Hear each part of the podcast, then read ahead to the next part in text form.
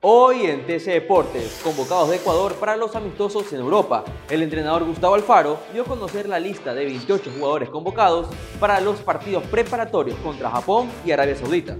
Entre las nuevas caras están William Pacho, Anthony Valencia, Nilson Angulo y Patrickson Delgado.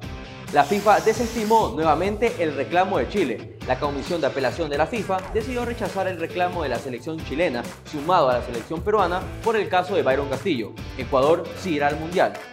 Michael Estrada sigue sumando goles en México. El delantero ecuatoriano marcó en la remontada 2 a 1 de Cruz Azul ante el Club León en una jornada más de la Liga MX, segunda anotación del tricolor desde su llegada a la entidad mexicana.